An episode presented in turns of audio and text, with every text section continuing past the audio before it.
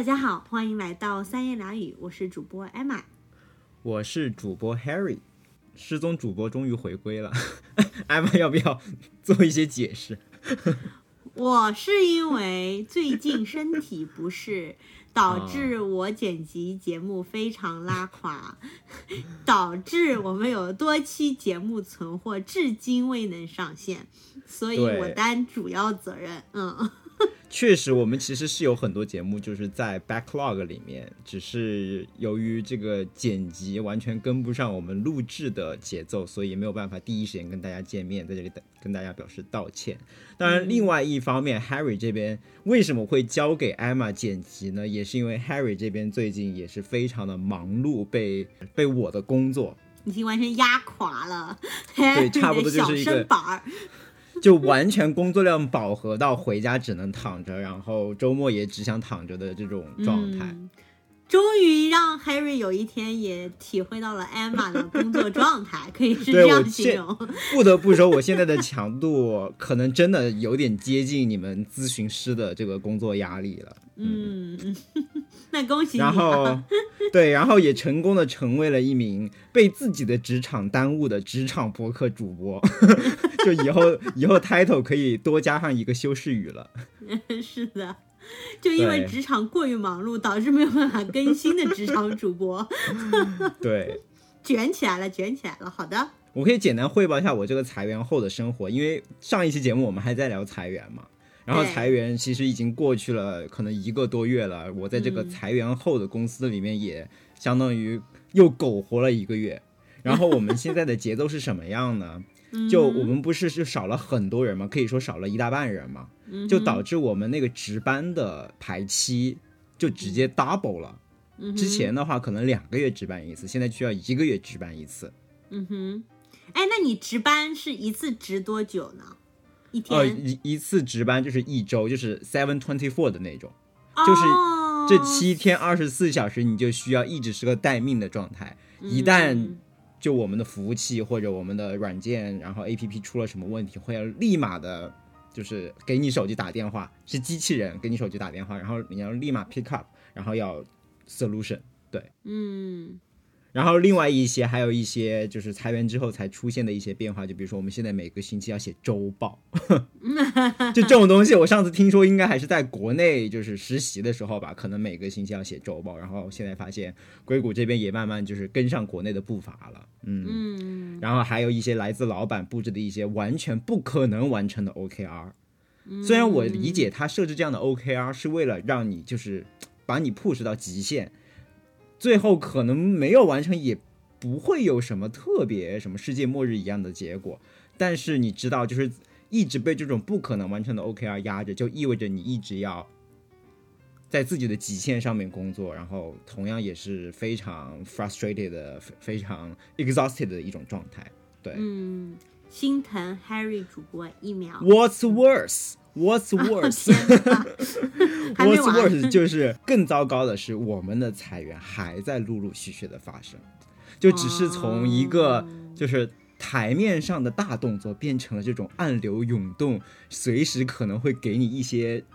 惊讶的一些小手动作，千是不是？对，就进一步的让你这种安全感，就是一直生活在这种一直就是处于这种不安全的一个状态下面，还要承受这么大的压力，那就再心疼 Harry 主播两秒。嗯，唉，很不容易。那这个节目就是带给主播们一些慰藉吧。嗯当然，这里也需要澄清一下啦，就可能这个也大家也不要把这个当做是非常典型的硅谷公司现在的状况，因为就在我昨天可能。七点还在那里写周报的时候，我知道我很多其他公司的的同学朋友们其实已经就在飞往他们圣诞度假地的飞机上了，所以这个也不是特别的典型，嗯，只是我的一些 special case。对，毕竟 Adobe 还邀请了 Katy Perry 来演唱他们的年会表演。哦，这样吗？对对那看来他们今年真是 出类拔萃的绩效很好哎。嗯，找呃说了这么一大堆，也不是为了找借口，我们今天就是为了表达我们这个失踪这么久的一个歉意。艾玛主播和我分别会在节目里面丢出一个彩蛋给大家。但是具体什么时间点呢？那就先暂时不透露，大家就能听着我们的节目，听着听着就会碰到一个彩蛋，嗯，嗯给大家一些惊喜。，Harry 主播，我们这一期节目到底是要聊什么呢？Of course，肯定是不会聊工作的了，对吧？毕竟年末了，已经已经对对，已经不想聊了。OK，聊了一年了。毕竟对生活不只有工作，嗯而且年末了，大家也都应该休息休息，然后就是排解一下这一年一些负面的情绪。所以我们决定这一期节目是一期 The Giant Pig Episode，就是我们这期节目全都是 pick 送给大家。大家知道我们往期节目往常是总总在节目的最后有一个小 pick 给大家，但是今天嘛，就是过节，我们就 pick 大放送，好吧？对 就 pick 大把放送我们嗯可能过去一段时间，或者说今年遇到的各种各样的好东西，跟大家做一些分享，嗯，对做一些推荐。那我们就开始吧。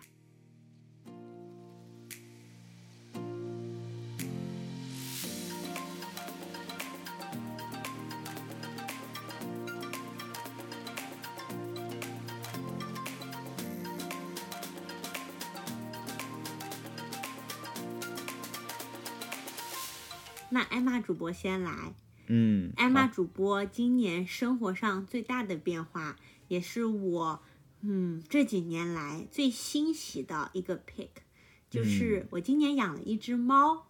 哦，我就想给大家 pick 我的猫，其实就是说，嗯，希望大家，你说你要跟大家 pick 你的猫 的意思是，并不是说 你要把你的猫送给大家吗？我的猫送给大家，但是就是想给大家推荐，尤其是如果我们的听众里面还有在那个就是悬崖边上在那里犹豫，我到底是啊。要不要养一个宠物的时候，我就希望你，如果你听到了这一期节目，你可以勇敢的迈出那一步，嗯，那就是去养吧。嗯，我呢之前其实纠结了很久，要不要养一只宠物，觉得嗯，即使是猫，对吧？它还是需要有人照顾，虽然可能比狗轻松一点，嗯，但是自从养了猫之后，就发现确实是有一些需要照顾它的地方，但是。呃，它带给我的快乐是远远超过 要照顾它所带来的这些辛苦的。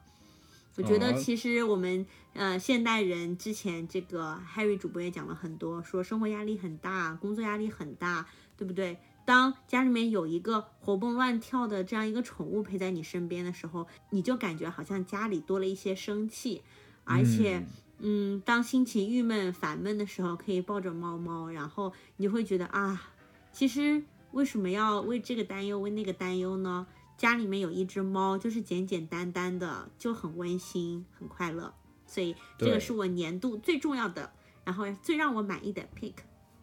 OK，、嗯，那 Harry 呢？你有什么重要的年度 pick？哎，那巧的是，Harry 今年人生活上最大的一只一个变化，也是多了一个毛孩子在家里，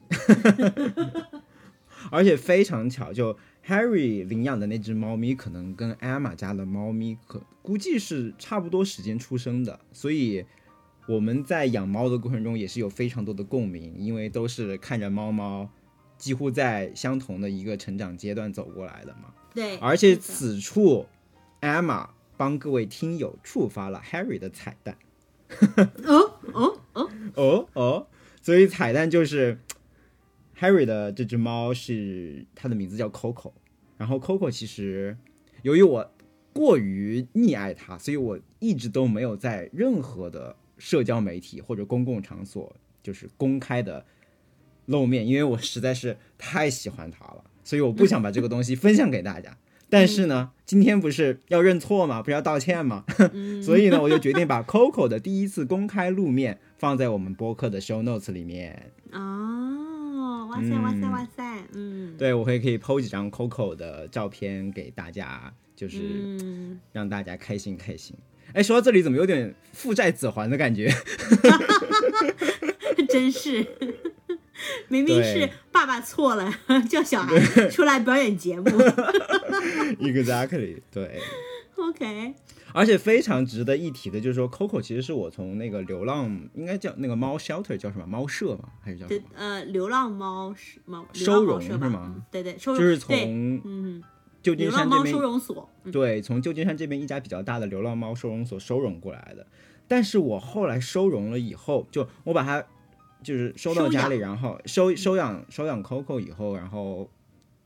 我慢慢的发现它好像不是一只普通的流浪猫，因为这边的流浪猫大部分不就是就百分之九十九应该都是属于美短这种品种吧，就是美国最常见的这种流浪猫的品种。但是随着 Coco 长大以后，我发现它越长越漂亮，就不像嗯一般的那种美短的猫，就是长到一定年龄就发腮，然后就变得非常的，你知道啊，就就没有它小时候那么好看，那么可爱。但 Coco 就是越长越可爱。虽然我到现在都不知道它确定是什么品种，但是根据和网上图片的 match，它可能是一只流落人间的巴黎猫。嗯，那真是被 Harry 捡到宝了。对，可能是一个流落凡间的一个贵族猫，就嗯非常的幸运。就巴黎猫可能是暹罗猫的一个在美国的变种吧。嗯，那大家听到这里，记得要在留言区里面夸一夸那些美照哦。对，然后说到这里就要讲我第一个 pick 给大家了。因为有了 Coco 的出现，所以今年确实很大一部分消费都出现在了，都是花在了 Coco 身上。比如，我就在家里给 Coco 打造了一套全自动的豪宅，就爸爸没有办法住豪宅，就让儿子先住起豪宅来。嗯，说到 Coco 的豪宅的，那就是这一系列宠物相关的这种智能家居。然后其中尤为出众的一个代表就是它的那个自动猫砂机，这个就是我想给大家的一个 pick。嗯，对，然后在美国这边，它主流的这个自动猫砂清理这个机器人，基本上就被一个品牌所 dominate，就垄断对，了，垄断了。叫做 Little Robot。嗯然后 Little Robot 也是估计成为了我今年消费最大的一笔单品吧，因为它嗯真的很贵，就美金的话，嗯美金的话是接近七百刀，所以人民币可能就是小五千块钱了。对，嗯，然后当时我买这个东西也是纠结了很久。其实 Emma 在我之前就已经买了 Little Robot，然后后面也是就 Emma 的老公对吧，也是非常的跟我疯狂种草这个 Little Robot，嗯非常种草，非常利剑。然后我就终于没有忍住这个种草，然后就买了。但是买了以后真的是非常非常香，就香在哪儿呢？就曾经我是觉得 OK，这个 Coco 还是很小猫的时候，就每天帮它清理一下这个便便，是吧？我觉得就没有什么工作量，因为就量很小嘛。而且当时我还就跟 Emma 说，我觉得哎，这个清理便便的过程其实也是一种 meditation，是吧？就是类似跟做很多其他家务一样，通过做这种繁心态也是蛮好的。呃，通过做这种非常繁琐琐碎的家务事来稍微让自己寻找一些片刻的宁静。嗯，但是呢，随着这个 Coco 迅速长大，这个清理便便的时间也是指数上升。就平常的话，你可能在那个猫砂里面咬这么一两下就可以了。就现在你会发现，可能咬了个五分钟都没有咬完，然后你就已经完全不在那个 meditation 的状态里了，已经开始觉得我为什么要为为什么要每天做这么繁琐的事情做这么久？对，于是 Little Robot 就很好的解决了这个问题。解放双手。对，还有一点好处就是它不仅能解放双手，还能解放你的人身自由。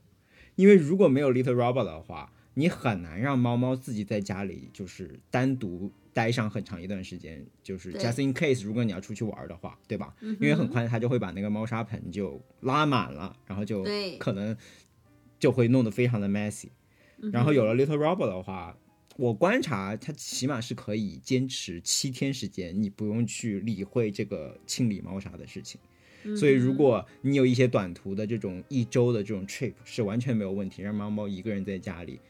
对，所以不得不要夸一下 Little Robot，虽然它很贵，但是它真的还是很管用。很香很值。对，虽然说这个 Little Robot 是钱是花在 Coco 身上的嘛，对吧？但是因为 Coco 给我的生活虽确实带来了非常多的快乐，就像之前艾玛说的，然后也确实让我在整个工作很混乱、很 messy 的这段时间，大大提供了 mental health。所以呢，四舍五入，其实 Little Robot 可以说是对我自己 mental health 的一个投入。对，说到这里的话，是不是觉得更加值了呢？嗯，真的真的，嗯。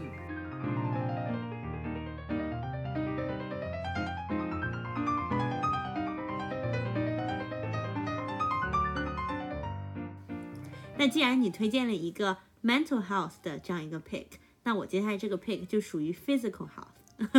就是真的是 OK 生理健康哦。嗯，就是我今年在用了牙线那么多年后，才正确掌握了牙线的使使用方法。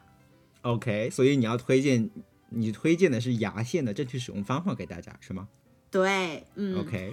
想必大家可能多多少少对牙线也有一些了解，对吧？它可以嗯保护我们的牙龈健康。你每次去洗牙看牙的时候，相信你的呃牙医也经常就说哦，一定要多用牙线啊，什么什么之类的。但是呢，也就是在最近，我才和牙医对牙线这个问题进行了比较深入的沟通，因为我跟他讲说，我有用牙线，但是他觉得我的牙龈还是有一些问题，所以嗯他就让我给他演示我是怎么用牙线的，然后他就跟我说我用牙线的方法是错的，他就给我演示了真正正确的方法。那我在这里给大家非常简单的讲一下，嗯，我错误的方法是什么？就是 就是我就相当于错误的方法就是想当然的就把牙线放在了两个牙齿中间，然后啊你想象一下这两个牙齿如果把它先呃从这个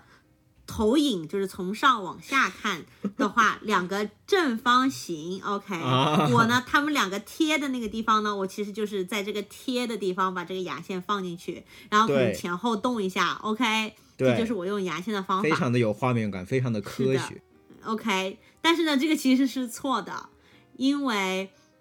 正确的或者更好的牙线使用方法是在牙线进入了这条缝之后，还要用牙线把这一条边的呃，你可以是左边或者右边的这个正方形的上和下的那个边也包裹住，就相当于用牙线要包裹住一个牙齿的三面，然后再进行上下的这样一个移动。它其实是要清理牙齿的三面，而不是就只有牙齿哦和另外一个牙齿接触的一面。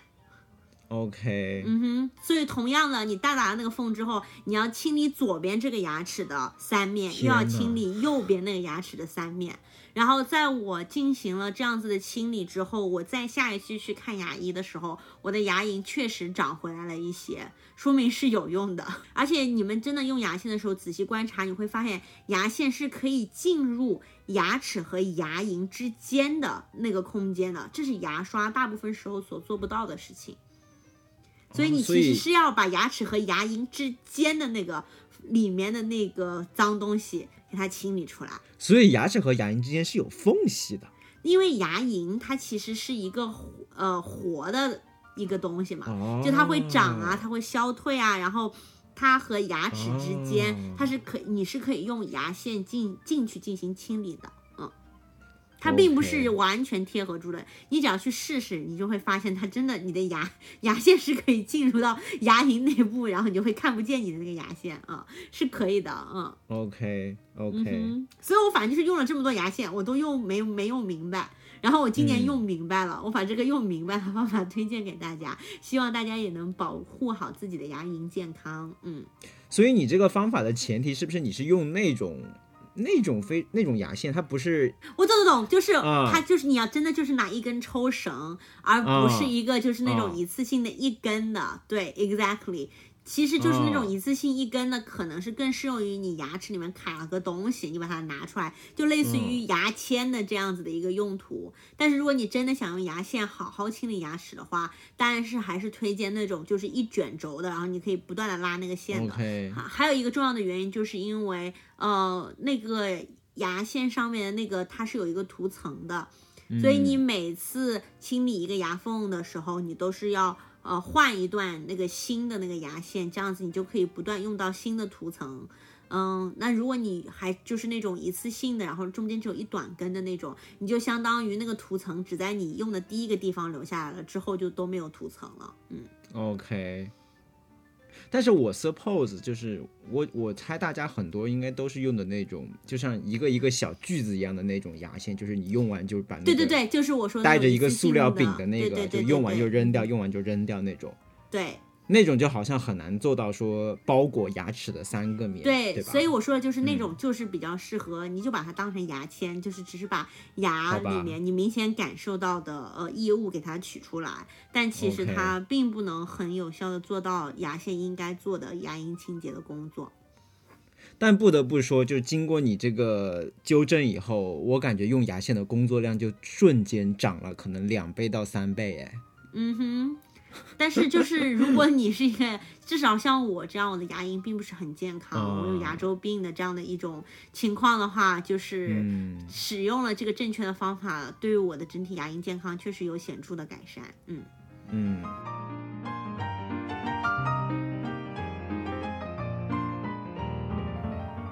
那既然都说到这个牙口问题了，那我就再推荐一个。跟我们牙口有关的 pick 吧，也就是我最近在 YouTube 上频繁，应该在 YouTube 上频繁打交道的一个 YouTube 博主，是一个做饭做饭区的博主，嗯，叫做马蹄厨房。我想把这个 YouTube channel 推荐给大家。嗯，哇，为什么会推荐？为什么会突然说到做饭这件事呢？那也是不得不扯到就是 Harry 这个非常糟心的工作。就我们裁员以后，不仅裁员，而且还裁饭，所以呢，我们公司也是取消了一直以来所坚持提供的这种免费午餐，然后现在公司里所有吃的东西都是要花钱的。这不最近又经济危机，这个通货膨胀、消费降级吗？嗯哼，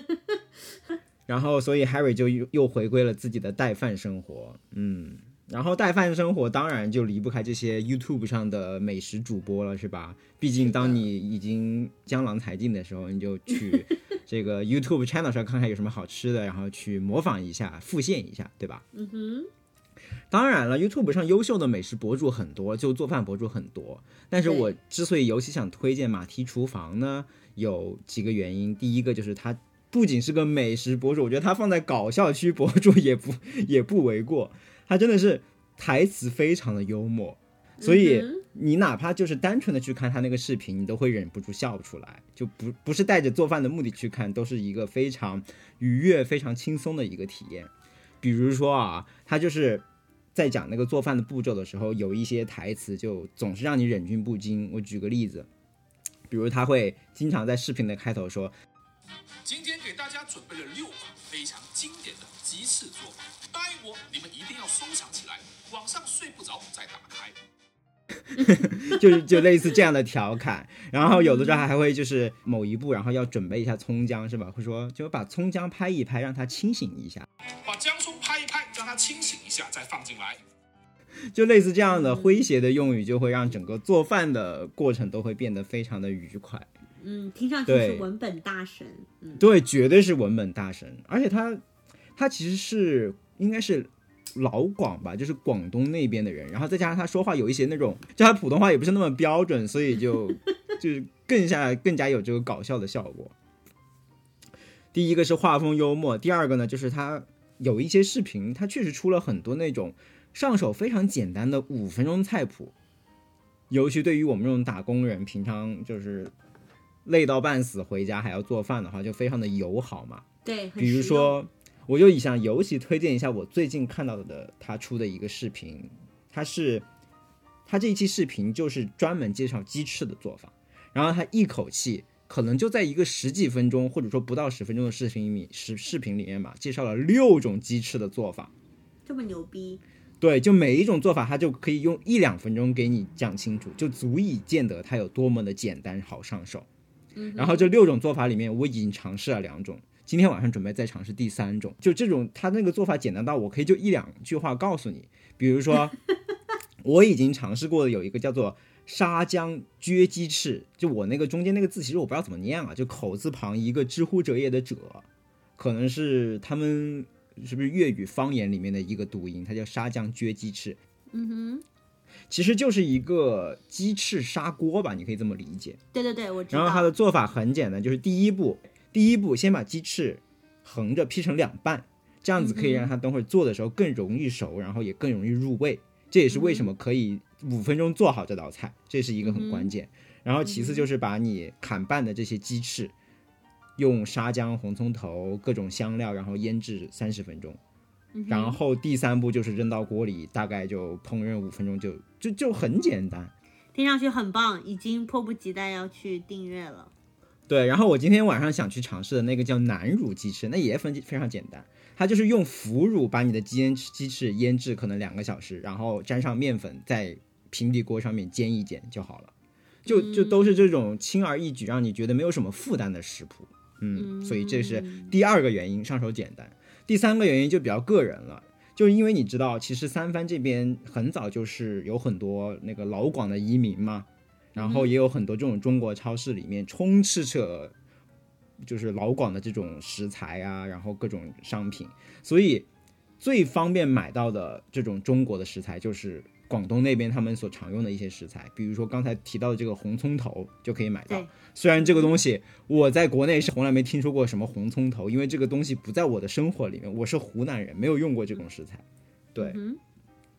所以这也是为什么我会就是非常多的用到一些就是广东人他们的食谱，也是因为我附近就是广东人的食材比较的丰富和易、易取。因为你要是做一些湖南菜的话，你可能买不到什么什么螺丝辣椒啊那种二荆条啊这种，反倒很难买到。对嗯，同意。，OK，那就把马蹄厨房推荐给大家。嗯，那既然聊到吃了，就不得不推荐我年度的两个水果。我觉得我还有年度，水果这种颁奖。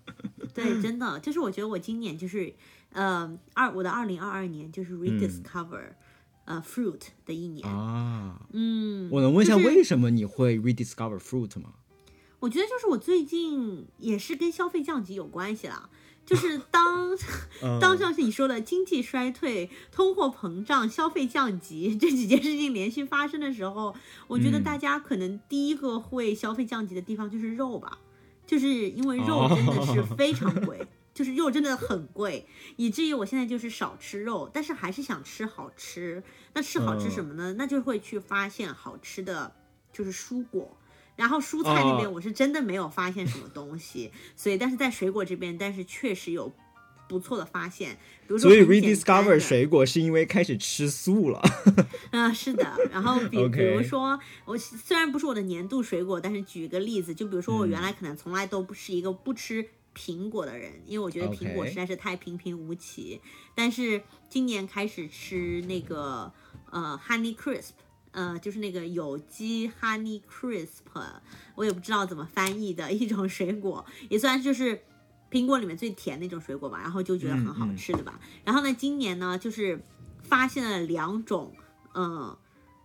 也是很平常，但是发现了新的水果品种之后，让我对这个水果产生了就是新的理解，嗯完全是惊艳。第一个就是梨。我觉得梨本身，我觉得也是一个平平无奇的水果，但是今年吃到了一种梨，叫做南水梨，非常好吃，香南水甜梨，OK，多汁，就是那个汁多到就是你可以对着水池吃的那种，嗯，因为你拿在手里那岂不是就意味着它不？脆了？它是脆梨，嗯，脆而且水是吧？它不是像桃子那种水。对，它不是桃子，它不是阳山水蜜桃那种软 水，它是那嗯种脆，然后香甜，然后很水，而且它每一个梨都很大个，所以就咬一口嘎嘣脆，还飙水的那种。对，就是这样，exactly，你说的太对了。然后那个肉质雪白，嗯，然后一个还很大个。然后呢，唯一毒就是它价格其实稍高，这样子，它可能一哦个梨就要几刀，但是就很好吃。OK，OK，嗯，所以就是可能到最后也并没有消费降级成功。就我我我刚想说，这怎么聊消费降级，结果艾玛给大家推荐了一个梨中爱马仕呢？是对，是的。那第二种水果呢，就是橙，橙子。大家知道，嗯就是说加州，我们住在加州嘛，我和 Harry 两个人，加州其实是产橙子的大省。OK，阳光充沛，对对。然后呢，但是说真的，我原来觉得橙嘛，反正吃来吃去不就是那个什么。脐橙什么 novel 什么 oranges 吃来吃去就是那个呗。然后今年呢，因为在小红书上看到了大家推荐的一个品种，叫做瓦伦西亚橙 Valencian 嗯 oranges，、嗯一点也不贵，然后而且很常见的一个品种，确实就是非常多汁，因为那个橙子其实是用来榨汁的。嗯所以它就是一个，你可能也会看到超市里面叫它 juicing oranges，就是榨汁橙。哦所以呢，我就觉得那个水果就是也是啊，如果大家要买橙的话，那就买那个品种就好了。虽然说它没有南水梨那么惊艳，但是也很好吃。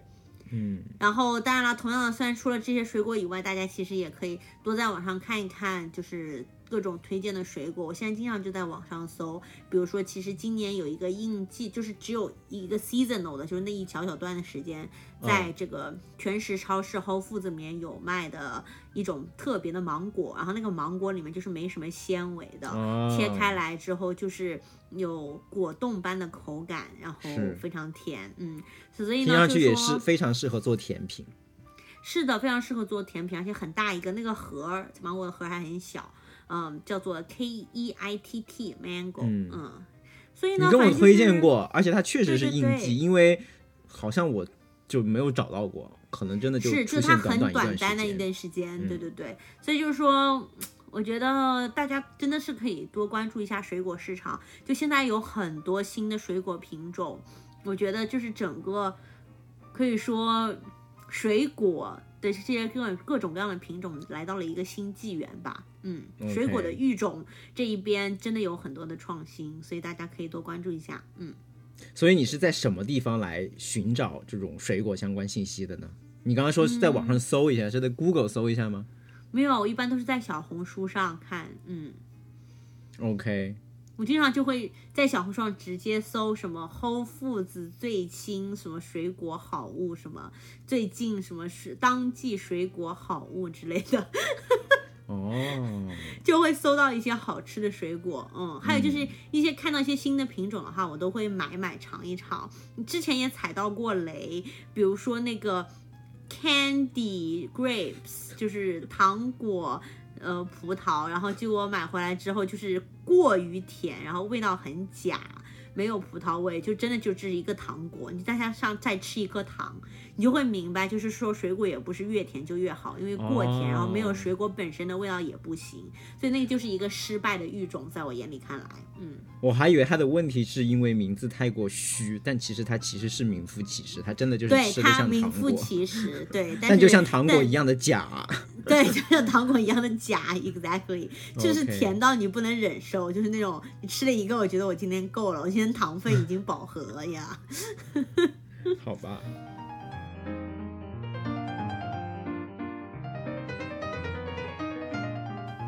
OK，然后又到我这边，呃，接下来这个 pick 又不得不回到我的工作。大家会发现，今年虽然我们这期节目不讲工作啊，但是我的 pick 好像都是跟我这个非常糟糕的工作生活有关系。嗯，大家会会说，其实哎，这工作都这么高糟糕，那你为什么不跳槽呢？哎，大家别说，我还真是有在观望寻找一些新的工作机会，只是奈何现在就业市场就是冰点，所以呢，暂时一下也没有办法，就是摆脱现在的困境。嗯哼，那我接下来这个 pick 呢，就是在我看这些新的机会的过程中遇到的一个比较新奇的体验。嗯哼，就我那天其实我就问了我一个朋友，我说啊，就我现在想找新的工作机会，但是我可能也也不限于想找一份码农的工作，我可能想尝试一些新的 opportunity，比如说艾玛这种咨询顾问是吧？因为我发现之前每一次艾玛就是讲咨询师相关的这个工作经历，讲你们做的 case，我觉得都很有趣。那我就想有没有一些适合程序员去转型的一些，比如说咨询的岗位，是不是我也可以投投简历看看呢？然后我这个朋友就一下子一口气给了我大概十个 bullet 的建议，比如说你应该先就是可以尝试去 reach out 的一些这个咨询公司的一些 connection，然后跟他们聊一聊。然后同时他还告诉了我一些咨询师的薪酬和码农薪酬的一些比较。总之就是给我了一一个非常全面的回答，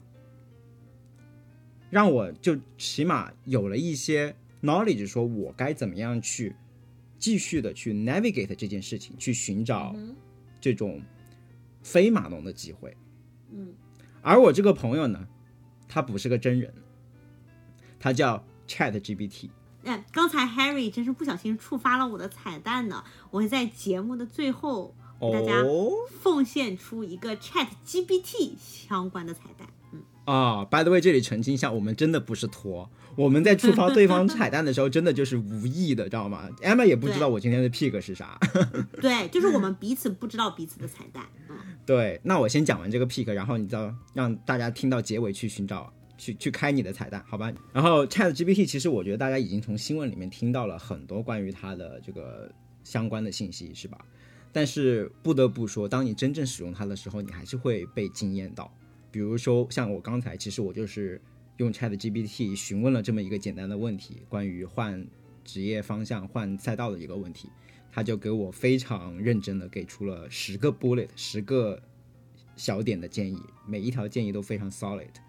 然后当我意识到了 Chat GPT 的强大以后，我又让它帮我做了很多事情，比如说我有一段代码，我会直接贴上去，让 Chat GPT 帮我优化一下，然后它可能又给我了五五六个非常 solid 的这种改善代码的建议，甚至我如果再进一步的话，它可以直接把改好的代码返返回给我。所以真的是非常神奇的一个工具。所以，如果你到现在还没有机会体验的话，一定要去体验一下。我觉得它多少可能会预示着一点人类未来的一个关于 AI 发展的一个新的走向吧。对，关于如何体验，嗯、你这要补充一下吗？对，就是我也是用了这个 OpenAI 的 Chat GPT 工具之后，嗯我我应该说是被现在 AI 已经发展到这个程度所惊艳到吧。嗯，嗯，所以关于体验它呢，我就想推荐一些一两款比较好上手的工具给大家吧。一个就是一个有一个是 Google Chrome 这个浏览器的一个插件，这个插件就相当于是你在每一次做 Google 搜索的时候，它会同时把你搜索关键词输入给 Chat GPT，然后在一旁的空白里面贴出 Chat GPT 给你的回答。所以你每一次 Google 搜索以后，你就会同时看到 Google 给你的结果和 Chat GPT 给你的结果。比较这两个结果也是一个非常有意思的 A/B 实验，你就会发现什么样的问题适合去问 Chat GPT，什么样的问题还是 Google 做的比较好。嗯，对，然后我发现我的体验就是说，Chat GPT 的好处，它就是它的答案是一步到位的，对吧？你问它什么，你就直接有答案了。但是 Google 的话，它其实还是要多一个步骤，让你去对它给你的这些信息继续选择进行提取。所以有一些那种可以快速寻找到答案的这种问题，Chat GPT 就可以很好的一步到位的反馈给你。对但是像有一些可能本来这个问题需要你经历很多个搜索的步骤，然后经历很多个阅读很多资料，然后再提炼的话，那我觉得还是 Google 它给你的这个信息池会更加完善一些，你能更加的找到一个全面的答案。因为 Chat 对啊，而且 GPT 你可以嗯验证你的资料源。因为如哦果你问一个 ChatGPT 一个很复杂的问题的话，你也不知道你该不该相信它，因为你不知道它的资料源是什么。嗯，嗯，我不知道这个插件能不能在国内使用啊。如果不行的话，我还知道有另外一种国内的就比较 tricky 的方法使用 Chat GPT，也是国内程序员开发出的一种工具吧。我可以把那个工具的链接也分享给大家。嗯，最后想分享两点吧，关于 Chat GPT 的想法。就关于 Chat GPT 的争论有很多，但是有两个问题我觉得很有意思。一个是大家都在想说，Chat GPT 是不是以后就能取代码农，对吧？能不能取代 Harry 这样的码农？但我觉得短时间内很难。首先，码农不只是写代码，你写代码之前有有非常多的决定是在怎么设计一个系统，要实现什么样的功能，要如何满足老板给你的需求。所以说，写代码可能仅仅是最后一个执行的部分。我承认 Chat GPT 它可能更多的是可以作为一个工具来帮你去执行某一个非常具体的任务，但是对于稍微抽象一点的这种 system design 系统设计的这种大的命题的话，它目前来说应该是还是无能为力的，还需要有一个人去当它的 driver，去当它的司机，去驾驭它这个工具，去利用这个工具。所以我觉得，与其说取代码农，我觉得 Chat GPT 可能更多的还是作为一个工具人吧，去取代一些，比如说助手啊，甚至有一些比较，呃，比较低级的这种教育教育的角色。比如说，如果有一天这个父母真的觉得这个熊孩子没有办法，呃，在就是不想跟这个熊孩子唠下去的话，可以把它丢给 Chat GPT，让他跟 Chat GPT 聊一聊。我觉得这是一个很好的场景。对，对，另外一个就是一些非常官方的写作任务吧，因为大家用一段时间就会发现，ChatGPT 它还是有一些的局限性，比如说它回答问题的时候不能保证这个问题是对的，这也是跟 ChatGPT 它的这个使命有关。它的使命其实更多的就是像一个人来回答你的问题，你只是无法区分他是人还是不是人。但是人也可能说假话，就像 Chat GPT 它也可能撒谎一样。这就是为什么，当你说，当你问一个问题的话，他会假设你这个问题一定是对的，然后给出他自己的这个推理和 argument。所以，哪怕你把黑说成白，把白说成黑，他都可以给你一个很好的解释，而且给你一种他非常自信的这种态度。这就是为什么在那个 After Hours 最新一期的那个节目里面，杨美就说，Chat GPT 给他的感觉就像一个 party 上面一个在 talk bullshit 的人，就是你知道吗？就他明明在说一些 bullshit，但是他说的非常的 confident，而且还滔滔不绝。就，party 上总会遇到这样一些人，还有 Chat Chat GPT 就是给他这样一种感觉。但是这样的一种说话方式，其实也有用武之地，对吧？因为确实我们工作中有一些东，有一些时候就是需要 talk bullshit，需要 write bullshit。比如说我要写周报，我要写一些很无，对吧？所以真的你是可以用 Chat GPT 来帮你写周报的，就是看似没有什么内容，但是就是讲了很多东西，对吧？对，嗯，把一些无关紧要的工作可以把它吹出花来，我觉得这个 Chat GPT 会非常擅长。是的，对，还有另外一个点，我简单讲一下，就是说 Chat GPT 它会它会不会跟 Google 竞争，或者说它会不会取代我们现在很多用的 APP？呃，我觉得有一个观点，我是从播客里面听到的，我很赞成，就是说它与其取代，它更多的会成为一个中间层，或者说它会成为一种新的交互方式，会成为这个新的交互层。就以后你打开一个 APP，你可能见到的就是一个聊天界面，然后通过这个聊天界面去用到这个 APP 底下的那些功能，而这个聊天界面可能就是 Chat GPT，它在扮演一个聊天助手，来去了解你的需求，去给你抓取相应的功能。它更多的是一个容器，它可以容下很多这种我们现在看到的互联网的产品。对，所以总之这是确实是一个 AI 上一个非常大的里程碑吧，就是大家可以通过自己的体验，可以去了解一下人类 AI 发展的水平，然后也可以展望一下它未来还会有什么更多的精彩。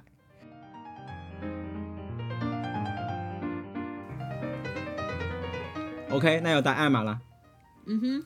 那我最后一个 pick，大家嗯也知道我是看电视狂魔，看电视剧狂魔、哦，of 对不 course 对？我说你这 pick 怎么可能会没有什么剧呢？对吧？对对对对对，所以呢，我今年选出的年度最佳，在看了二十几部剧之后，我我的年度最佳 是一部英剧叫做《The Capture》，真相捕捉。嗯 OK，这个呢，其实还跟我们之前的 AI 话题呢有那么一点点关系。我给大家简单介绍一下《真相捕捉》讲的是什么。嗯它其实已经出到了第二季，第二季呃已经完结了，豆瓣评分为九点四，比第一季还要高。第二季比第一季还要高，这个很少见。对，第二季是今年出的。OK，真相捕捉这个剧其实就是在讲 deep fake video 如果真的到哦现实生活当中会造成什么样的影响，大家其实已经知道 deepfake fake video，sorry，大家其实知道 deepfake video 已经在嗯我们生活当中出现了，对吧？可能就是还没有波及到大多数人的生活。哦，我插一句，Deepfake 就是那个能换脸的 AI 工具。对对对，然后呢，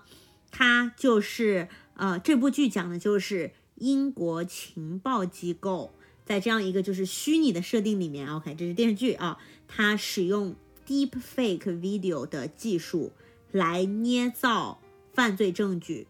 来嗯抓到他们想要抓到的犯罪嫌疑人。OK，、哦，所以呢，这个是第一季的内容，也就是被女主角所发现这个技术的存在。第二季就是她潜入敌方内部，怎么去把这个今天的秘密公之于众。因为到了第二季，这个技术被普通人所用，就已经是超出了这个，嗯，可以说是全政府的权力范围吧。被用作了打造一个政府官员，他怎么样，就是电视机前面的一个形象，就相当于是他们用这种技术来打造一个政客的形象，让他在选民心中，嗯、说出一些选民想听的话，就是这样子。哦，嗯哼，所以是非常非常好看的一部英剧。嗯、那除了我所以它是一个你说，mini series 吗？还是它嗯它应该就是一季可能来十集左右吧，我已经不太记得了，但是就是不长，耶呀，嗯，每一季大概？每一集大概一个小时吧，嗯哼，嗯，OK，对。然后这是我觉得今年最好看的剧，嗯，除此以外呢，我再提几部我个人非常喜欢的，但是也就不具体介绍了，就只说一下名字的剧集。就入围的提名奖对是吧？入围的提名 奖，对，按照豆瓣评分来，OK，嗯，那就是呃，动漫《JoJo 的奇妙冒险石之海》九点三分，嗯。然后是《Slow Horses》一部英剧，翻译过来叫做《留人》，九点二分，然后是一部韩剧《非常律师与英语》，八点九分然后是我之前在节目里面推荐过的非常喜欢的《Shining Girls》闪亮女孩，八点六分。这就是入围奖，恭喜他们！对啊，那正好这现在不是圣诞新年到了吗？如果大家在家里看剧发现愁剧荒的话，不妨可以借鉴一下 Emma 的这个二零二二年的 list。那来到了节目的最后，嗯，主播 Emma 给大家送上的彩蛋就是给听众以及给 Harry 的一段圣诞祝福。哦，来自 Emma 的定制祝福哦。 Happy holidays to all of our amazing listeners. We hope this time of the year is filled with joy, laughter, and plenty of festive cheer. Thank you for joining us on our journey and supporting our show throughout the year. We can't wait to see what the new year brings, and we hope you will continue to tune in and be part of it with us. Wishing you and your loved ones a wonderful holiday season. 哦，嗯不，错、哦。那接下来听上去给非常的我们官方。那接下来接下来给我们的 Harry 主播、OK，嗯 Happy holidays to my amazing co-host. I can't thank you enough for everything you've done for our podcast this past year. Your talent, creativity, and drive have been invaluable, and I am so grateful to have you by my side. Wishing you a festive holiday season filled with all of your favorite things and lots of good cheer. Here's to an even more successful year ahead. 哇哦，虽然依然很官方，但是 Harry 有被感动到。对，对不对？嗯，对我就不用中文翻译了，我到时候就把艾玛的这个祝福语贴在 show notes 里给大家欣赏，好吗？嗯，是的，那希望大家喜欢，毕竟这一段也是 Chat GPT 辛辛苦苦写出来的。我说这个画风怎么看起来是吧，这么熟悉呢？对，然后我真的是被 amazed 到，因为我就是大概嗯打打了一段之后，他就直接在一秒钟的时间内给我了三个 version，然后让我跳这样子呀。我就说啊，我有一个 podcast，我希望给我的 listener 写一个 Christmas greetings，你能不能给我一些建议？然后他就，我觉得在写作这件事情上，他真的就是 do amazing job 呀。嗯，OK。所以从此以后，大家啊就不要期待就是什么真人来写的什么 greetings 了。我觉得就至少 greetings 这个市场已经完全可以被 Chat GPT 给取代了。嗯。那正如 Chat GPT 所说，就希望大家 continue to tune in and see what the new year brings us。嗯，期待期待。那祝大家圣诞快乐、节日快乐、新年快乐啦！祝大家新年快乐，我们明年再见啦！无暇与君一席，有缘三言两语。想听到更多关于美国职场的正经闲聊，欢迎订阅我们的节目。如果喜欢我们的节目，也欢迎分享给你身边的朋友。咱们下期节目见，拜拜。拜拜。